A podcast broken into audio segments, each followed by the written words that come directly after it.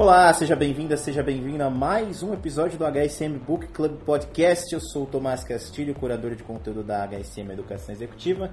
E eu estou aqui novamente com a melhor editora de negócios do Brasil, Lindsay Góes, da HSM Publishing. Como é que você está, Lindsay? Olá, tudo bem? Tudo ótimo. Hoje a gente vai falar aqui do Poder do Menos de Scott Sonnensheim.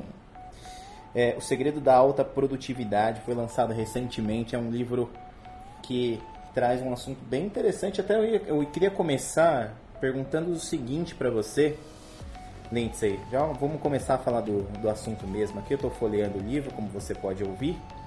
E o nome original do livro é Stretch, certo? Queria que você falasse um pouco mais desse, desse conceito, como é que a gente trouxe então, ou qual foi a grande dificuldade de fazer a tradução desse, desse, desse termo que você já tinha me falado meses atrás, né? Sim. Quando o livro já estava na lista, assim, putz, a gente já tem um, tem um livro que é o Stretch, a gente estava passando pela, pela tradução.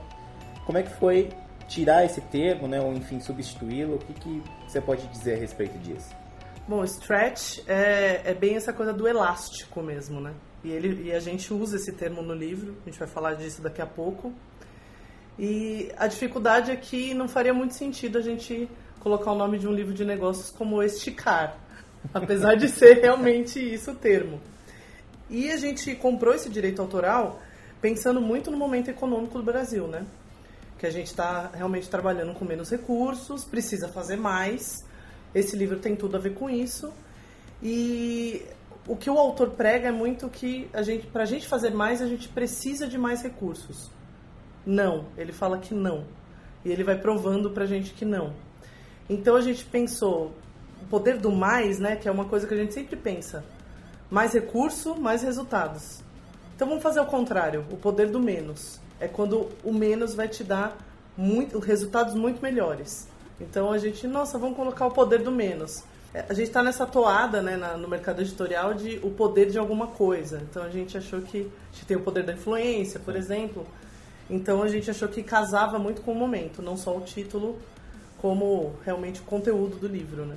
É interessante porque quando eu peguei o livro pela primeira vez, eu já fiquei pensando naqueles pôsteres minimalistas, né, onde você tem ali o, o, o elemento informativo, ele já, de, já dá a ideia do todo, é, trazendo mais esse por, por esse aspecto, eu acabei nem sabendo se era mais ou menos isso seria tratado no livro, né?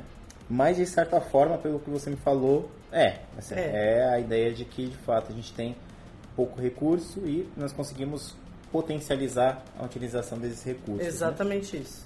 Excelente. Tem uma série de histórias aqui no livro. Eu queria até começar perguntando aqui no capítulo 2, a gente tem as causas e consequências da mentalidade perseguidora. O que, que é a mentalidade perseguidora, Lindsay? Mentalidade perseguidora é o seguinte: o ponto de vista é como é que a gente utiliza nossos recursos, né? A gente tem subestimado muito os nossos recursos. Então a gente tem aquela mentalidade de que mais recursos igual melhores resultados. É uma abordagem reconfortante, porque você questiona a si mesmo, né? Você dá uma desculpa para si mesmo. Eu não estou fazendo mais porque eu não tenho budget, eu não estou fazendo mais porque minha equipe está pequena, a gente não tem tempo. A mentalidade perseguidora é aquela visão muito estreita dos recursos, né? É, você faz aquilo com aquele recurso é, de uma forma mais habitual, digamos assim. Então você está sempre indo atrás do que os outros têm, do que os outros querem ter, você quer sempre ter mais. E aí, quando você tem menos recursos, você se pega numa situação muito estressante cara, porque você quer sempre mais, e às vezes simplesmente inviável. A gente está num momento econômico que é inviável você ter mais recursos muitas vezes. Então a mentalidade perseguidora é sempre que está atrás. E aí tem uma coisa que ele cita, que tem muito a ver com o momento de rede social que a gente está vivendo, que é essa coisa da comparação, que ele chama de comparação social ascendente. O que é comparação social ascendente? Você vê o que o outro tem e você começa a se sentir mal porque você não tem igual. E às vezes aquele recurso que você está desejando nem é apropriado para sua situação, mas você quer, porque o outro tem. Sim. Então, uma coisa da vida pessoal. O outro tem um carro maravilhoso. E às vezes aquele carro nem vai te ser útil, né, para sua situação de vida, não vai ser útil. Vai Mas se você tornar- quer mesmo assim. Vai se tornar um, um, um passivo muitas vezes, né? Você vai ter Exatamente. mais dívidas com o carro do que. Exatamente. E nada de ativo, às vezes. Às vezes você utiliza Uber, táxi, enfim. Sim. E não vai servir para nada aquele carro, mas você quer ter só por ter. Então, essa coisa do, do recurso, dessa mentalidade perseguidora, é você realmente querer ter esse recurso sem precisar. Da mesma forma acontece nas empresas. Às vezes você quer o que o outro departamento tem e não necessariamente é o adequado para o seu departamento. Sim. E com concorrente também.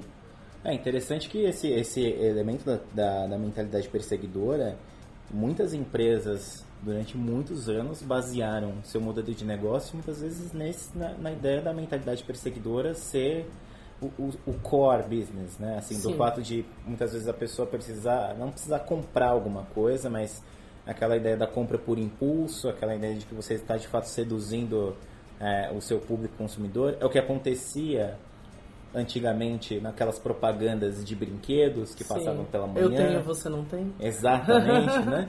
Então é bem interessante isso e, pelo que você fala, né, a mentalidade perseguidora acaba sendo o, aquilo que a sustentabilidade nos negócios vai combater diretamente, né? Exatamente. É você realmente utilizar o recurso de uma maneira mais criativa, diferente. É isso que ele.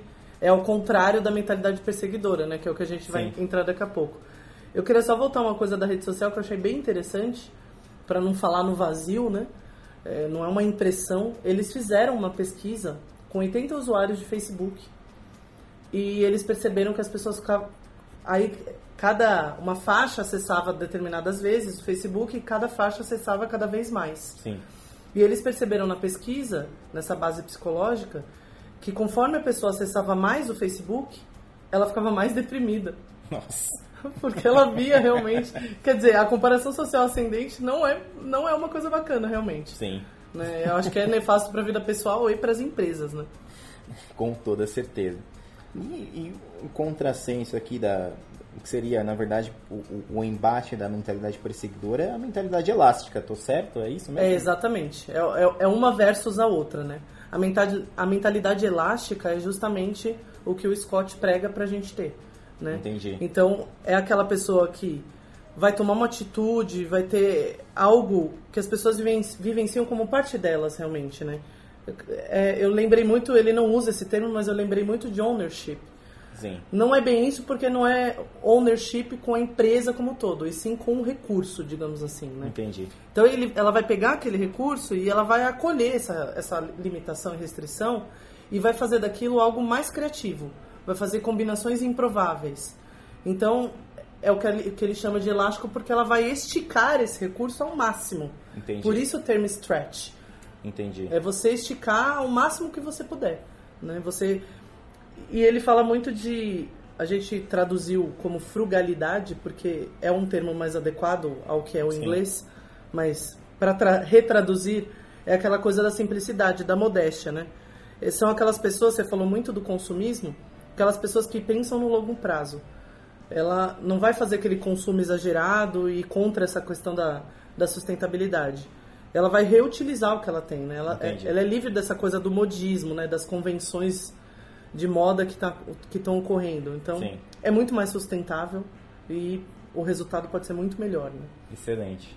É, pen- Pensando nisso, assim, os únicos exemplos que eu consigo pensar de é, no ambiente de negócios de mentalidade elástica são essas empresas de economia compartilhada, Sim. é, como a Zipcar, que é, é- é muito poderosa não no Brasil, mas né, em outras partes do mundo. Uhum. É, as próprias empresas de mobilidade, enfim, que a gente tem Sim. atualmente. É, eu, eu fico pensando como é que empresas mais tradicionais poderiam se encaixar nesse modelo de mentalidade elástica, né? Porque a princípio são elas que já deram, que sempre deram exemplos de serem grandes detentoras de uma mentalidade perseguidora, né? Sim. De busca de recurso incessantemente e, e- e larga produção, enfim. Né? Então fica aí para você ouvinte o desafio também de adotar na sua vida a mentalidade elástica. Eu acho que essas empresas não têm muita alternativa a não ser buscar isso, né? Sim, Neste momento, ou você faz isso ou você morre. né? exatamente. Né?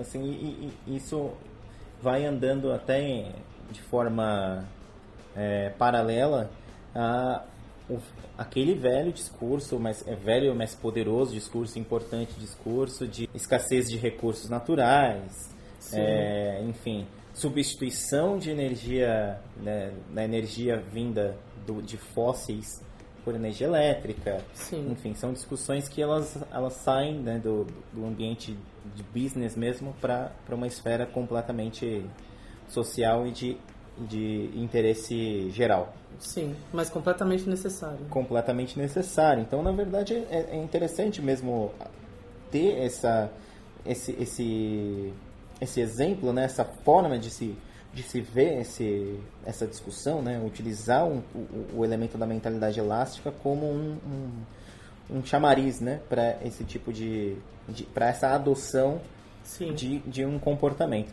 Nada mais é do que, de fato, adotar um comportamento novo, né? É isso, é um comportamento novo. E aí você tem que querer, claro, né? Sempre Sim. essa busca, né? E aí ele até passa umas dicas, eu, eu posso até passar para o ouvinte daqui a pouco, de como você inspirar uma cultura de mentalidade, de mentalidade elástica na sua empresa, né? É, a gente está tá passando por um processo atualmente, né? Esse programa está sendo gravado em setembro de 2017. Então, se você está ouvindo muito para frente, então você tem mais informações do que nós. Mas hoje a gente está passando, o, o ambiente dos negócios passa por uma mudança muito grande do que no que antes era certa, né? Uma hierarquia rígida era muito certo. A gente tem um, um, as empresas meio que buscando um ambiente de maior colaboração, sendo que o líder hoje ele tem um papel mais de transformador Sim. do que necessariamente a pessoa que vai dar ordens, né? Sem dúvida. Você tem ali um ambiente de maior autonomia entre as pessoas, né? Entre os, entre os colaboradores, enfim. É, porque as pessoas hoje já dominam muito mais o seu trabalho do que necessariamente um líder vai poder Sim. optar pelo que você tem ou não de fazer, né? Eu acho é. que o perfil de consumo mudou muito, né? Sim. Com essa coisa da ascensão dos millennials. Que ele não, né? Eu acho que tem muito a ver com o que a gente está falando aqui hoje. Sim. Os millennials não são um público que tem aquela coisa da posse. É muito mais aquela coisa da experiência, né? Sim, sem dúvida, sem dúvida. E, e, e os millennials, e enfim, geração Z mais para frente, que daqui a pouco começa a trabalhar Sim. também, é, é, muito, é muito marcante, é muito clara a ideia de que é, é muito mais valioso um ambiente onde você possa aprender e, e, ter uma colaboração entre outras pessoas, né? E você vai Sem conhecer dúvida. mais ideias e mais pessoas é, do que necessariamente um ambiente hierárquico, enfim. É muito comum, aliás, é, em, um, em um determinado setor, que é setor de programadores e desenvolvedores, uhum. tenho, tenho amigos que trabalham nessa área. E é muito comum essas pessoas não, não desejarem uma carreira em uma empresa muito grande, por exemplo, uma IBM. É melhor, Sim. às vezes, trabalhar em uma empresa pequena. Uma startup. Uma startup, onde nessa startup eu vou ter a possibilidade de resolver o problema que eu quero, utilizando a expertise que eu tenho do que Ao necessariamente tempo aprender bastante. Exatamente. E ali você tem justamente essa implementação desse conceito então da, dessa mentalidade elástica, né? Você está é, então não necessariamente está construindo uma carreira em uma grande empresa, mas você está conhecendo muito mais pessoas, você está conhecendo muito mais conceitos, você está trabalhando especificamente com o propósito que você tem para sua vida, né? Você quer resolver um determinado problema porque para você aquilo é importante. Então é. Essa questão do propósito é fundamental. Né? Sim. Mais que nunca.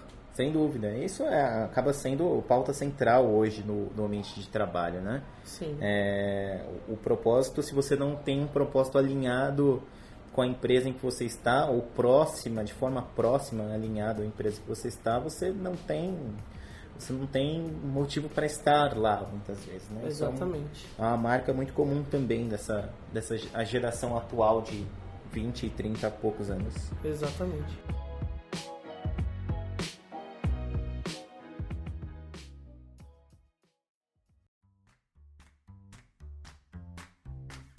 E Lindsay, é, depois de a gente falar de mentalidade elástica, mentalidade perseguidora, o que, que o livro fala mais pra gente é, a respeito de cultura, por exemplo? Ele fala uma coisa muito interessante, que é a questão dos especialistas versus os outsiders, né? Porque para você ter essa mentalidade elástica, ele fala muito dessas combinações improváveis. Quando você está falando de um especialista, e assim, nada contra especialistas e o livro também não, tá? Não é isso. Que são muito necessários, né, para as organizações e tudo. Mas ele realmente vai estar tá focado num assunto extremamente aprofundado. E aí fica complicado às vezes você olhar para o lado e para é, você ter uma variedade de experiências, um pensamento mais amplo, né? Porque é óbvio, você é especialista, você está focado no assunto. O outsider seria aquele que, que segue uma regra que o Scott nomeou como regra multi-C ou multi-contexto. Realmente aquela pessoa que passou por variadas experiências, variados departamentos, né, nas organizações pelas quais as pessoas, é, essa pessoa passou. Então você começa a ter uma maneira diferente de abordar os problemas e com isso você consegue adotar mais facilmente a mentalidade elástica. Entendi. Então ele prega que a gente tenha mais outsiders nas empresas, né? E prova disso é que as maiores disrupções no mercado muitas vezes é, são feitas por pessoas de fora daquele mercado, né? É a gente vê isso o tempo todo, né? Isso é verdade. Isso é verdade, até, até complementando isso que você está falando, é, não é de agora, né, que a HSM Expo, por exemplo, traz o que a gente de fato chama de outsiders dentro desse ambiente, né? Sim. Que são pessoas de outros, de outros universos para falar das suas experiências e associar essas experiências a, aos negócios, né? Esse ano a gente vai ter o Michael Phelps e o Bob Bauman para falar de alta performance, né? Isso faz completo sentido, né? É, Sim. E, e, isso é uma coisa até bastante bastante presente hoje. Eu, isso eu vejo muito em ambientes como startups mesmo, onde você tem uma enorme presença de outros contextos que, que enriquecem aquele negócio. Eu vou pedir para o ouvinte fazer um exercício, acessar o site da empresa Palantir Technologies, www.palantir.com, se eu não me engano, ou vai no Google, escreve Palantir Technologies, e aí você dá uma olhada nos produtos que essa empresa oferece. É a empresa lá do Peter Thiel, que hoje faz parte do governo Trump. Os produtos que essa empresa oferece, produtos de tecnologia, eles levam os nomes de Gotham, Metrópolis, enfim. É, cultura nerd. Cultura nerd, em alta. né? É, é, isso é um exemplo muito pequeno, assim, mas de, de fato hoje você tem uma imersão multicultural muito forte, né? Isso Sim. ajuda a moldar as empresas a serem uma outra coisa. A, a, as pessoas entenderem que as estruturas de uma empresa elas não são é, pétreas, mas elas são flexíveis. E tem que ser. E tem que ser, atualmente tem que ser, porque você tem hoje uma multiculturalidade muito grande nos. Globalização, globalização, você tem é, pautas muito importantes como diversidade, é, você tem N perfis atualmente estão trabalhando nas empresas. Hoje, em alguns momentos, em alguns, em alguns casos, existe o fato da pessoa, se quiser trabalhar em uma empresa ou não, ela tem o poder e de, fazer, de tomar essa escolha, ela tem a, a, a possibilidade disso. Então hoje, assim, há, necessidade de que as empresas tenham uma, uma, uma estrutura muito mais, muito mais flexível, muito mais complacente com os diversos perfis é, é, é crucial. Sem dúvida. Vamos em seguida, Lindsay Góes, para hora de agir, porque às vezes atuamos melhor sem um roteiro. Esse aqui é um capítulo que eu achei, pelo título, achei interessante aqui. Muito provavelmente eu vou começar por ele na hora que eu vou ler esse livro. Sem um roteiro, e ele fala: sem todo di... atuamos melhor sem todo o dinheiro do mundo, né? Que a gente sempre quer abraçar isso e não precisa. Esse capítulo ele se centra muito na questão do planejamento versus ação, né? que o determinante de desempenho é justamente o que fazemos e não o que planejamos. Ah, mas então somos contra planejamento? De maneira alguma. planejamento é necessário. O problema é quando você fica muito focado no planejamento e você nunca parte para ação. Porque a gente sabe que no papel é tudo muito lindo, Sim. dá tudo muito certo. É igual você fazer um plano de negócios. Vamos falar do começo aí de uma empresa. No plano de negócios dá tudo certo a empresa vai lucrar daqui dois anos Sim. ou três anos. No Canvas é tudo perfeito. Tudo lindo, tudo lindo. Agora, quando você parte para a prática, aí começam os problemas e aí, aí é que você vai ver como você vai lidar com isso e se de fato a empresa vai alcançar o resultado da maneira que você esperava. Com certeza. Muitas vezes não vai ser, mas você pode alcançar um resultado tão bom quanto ou até melhor. Então, ele fala pra gente deixar de ignorar os recursos que estão passando, né? E olhar um pouco mais para a improvisação. Ele usa um termo que ele fala chacoalhar mesmo as estruturas, os elementos com os quais você lida no seu dia a dia, né? E ele fala muito que a gente deixa passar porque nós não somos bons ouvintes. Ele faz uma analogia que é muito interessante, que ele pegou uma pesquisa, ele, ele como ele é professor de, da Rice, ele, ele realmente é muito antenado na questão das pesquisas. Isso é bem interessante porque ele dá base teórica interessante para o livro. E não é nada chato, não é difícil de ler. Ele realmente só baseia muito bem o que ele fala. E nessa pesquisa que ele viu, que quando a gente está falando, né, a gente está numa comunicação com duas ou mais pessoas, enfim, quando você está ouvindo o outro, você já está pensando na sua próxima fala. Isso é normal, não precisa evitar isso, é só Sim. realmente uma observação. E quando você está pensando na sua próxima fala, você já deixou de ouvir o outro. E aí ele faz analogia com o recurso. Quando você fica pensando sempre num novo recurso, você deixa de ouvir, de ver né, aquele recurso que está bem à sua Sim. frente. Você deixa de ouvir. Então ele fala, sejamos melhores ouvintes, né? Sim. Comecemos a reparar naqueles recursos que estão bem à nossa frente e a gente não está utilizando da maneira que a gente poderia utilizar. E de maneiras que você nem imagina. Sim. É, e, e isso, isso corrobora até com uma outra discussão que é eu tenho recursos na minha frente, tenho a possibilidade de, de fazer uma utilização de, de novos recursos que muitas vezes vão ter um, um potencial maior, melhor, mais barato mas por, uma, por um interesse comercial eu não vou fazer isso. Sim. Então eu estou deixando de ouvir, na verdade, nesse sentido mesmo. Né? Exatamente. Né? Então, é prestar vou... atenção, realmente. Exatamente. Eu não, vou, eu não vou deixar de fabricar meus carros movidos a, a, álcool e gasolina, porque existe a possibilidade de eu fazer um carro elétrico que tenha uma possibilidade de muito maior, né, em questão Sim. de custo-benefício. Que com melhor. certeza vai abalar a estrutura ainda. Exatamente. Então, isso, isso faz realmente parte do, da, da, história de se fazer negócio no mundo. Isso, isso é muito comum, né? Sim. É, né, justamente quebrar essa...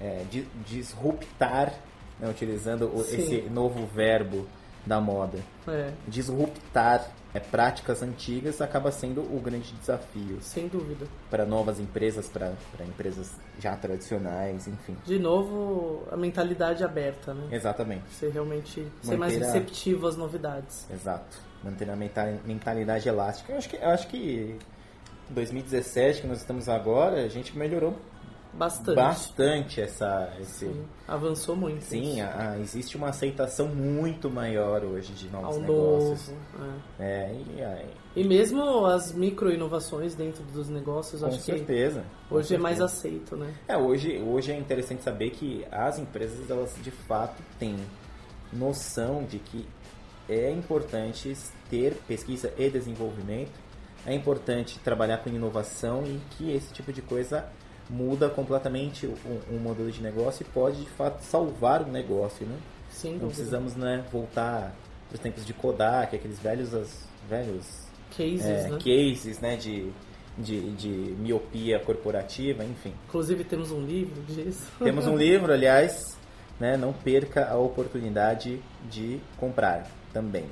Bom, vamos seguir então, Lindsay. Capítulo 6 aqui fala sobre somos o que pensamos ser, como as crenças nos fazem melhor ou pior. Sim. As crenças têm a ver com esse, com esse assunto. É, é, ele prega que. Ele fala muito da questão da liderança nesse capítulo. Ele prega que quando você determina altas expectativas para alguém, é, isso aumenta o desempenho do seu colaborador, né? Então, Sim. somos o que pensamos ser porque de novo, a grama do vizinho é mais verde, eu quero o recurso do outro.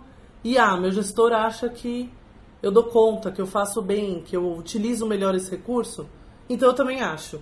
As pessoas começam a acreditar. Quando o gestor, o líder, é, determina essa autoexpectativa, a pessoa começa a acreditar Entendi. que aquilo é real. E ele também baseia isso com pesquisa tal.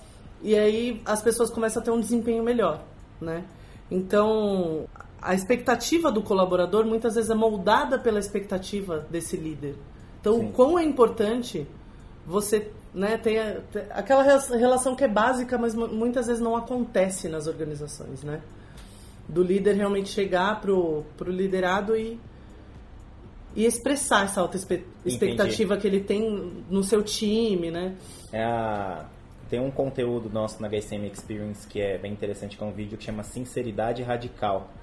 É bem, esse, é bem esse, esse, isso que você falou, na verdade, né? O fato do líder expressar especificamente o que ele espera de você, ele criticá-lo no Sim. sentido de que às vezes você não está realizando um bom serviço, um bom trabalho, um bom resultado e trabalhar junto contigo para conseguir ter esse, esse resultado, você ter um, um, uma virada, no caso você tenha aí um, um resultado negativo. Sem dúvida. É, o que é uma atitude de, a se esperar de um líder que, em contrapartida, não pode ser aquele líder que vai é, dourar a pílula e quando for tarde demais, as consequências vão ser piores. Né? Exatamente. Né? É bem Exatamente. isso mesmo, assim.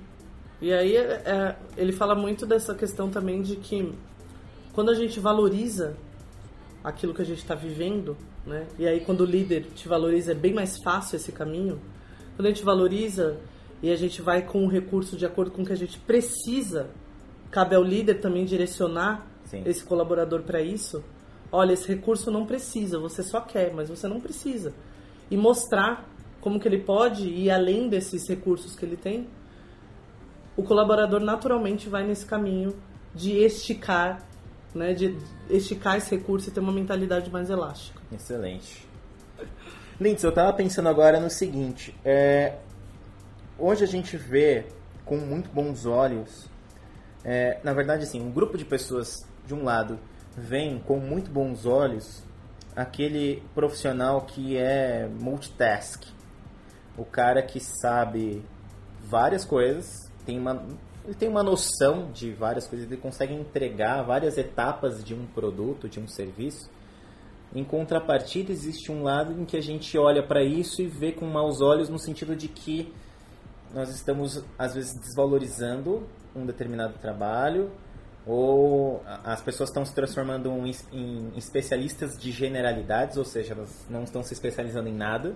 Pensando nesse, nesse tema aqui da, da mentalidade elástica, como é que você vê essa relação né, das pessoas que estão né, adquirindo novas habilidades? Elas não necessariamente são grandes especialistas naquilo, mas elas adquirem pequenas habilidades, elas têm um leque maior, um set de habilidades mais abrangente. Você vê isso como algo positivo, como algo negativo?